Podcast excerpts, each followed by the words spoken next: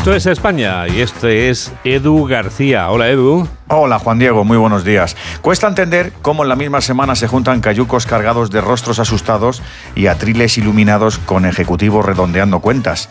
Cuesta entender que haya bandos a la hora de interpretar la desesperación de un migrante que se lanza a la mar oscura con la determinada intención de vivir.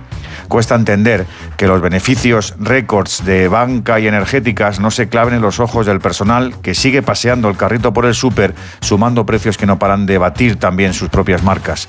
Cuesta entender por porque el sentido común ha de ascribirse a una sensibilidad política cuando tendría que tutelarlo todo. Más o menos todos asumimos las reglas de un mundo que habitamos, pero si nos resignamos a no solucionar las deficiencias, el problema se enquista y se acrecienta. Más pronto que tarde, un migrante rescatado en el hierro será llevado a la península, formará cuadrilla con un conjunto de trabajadores que se jugarán pellejo al colocar esas aspas gigantes que trufan nuestros paisajes y ayudan a generar energía.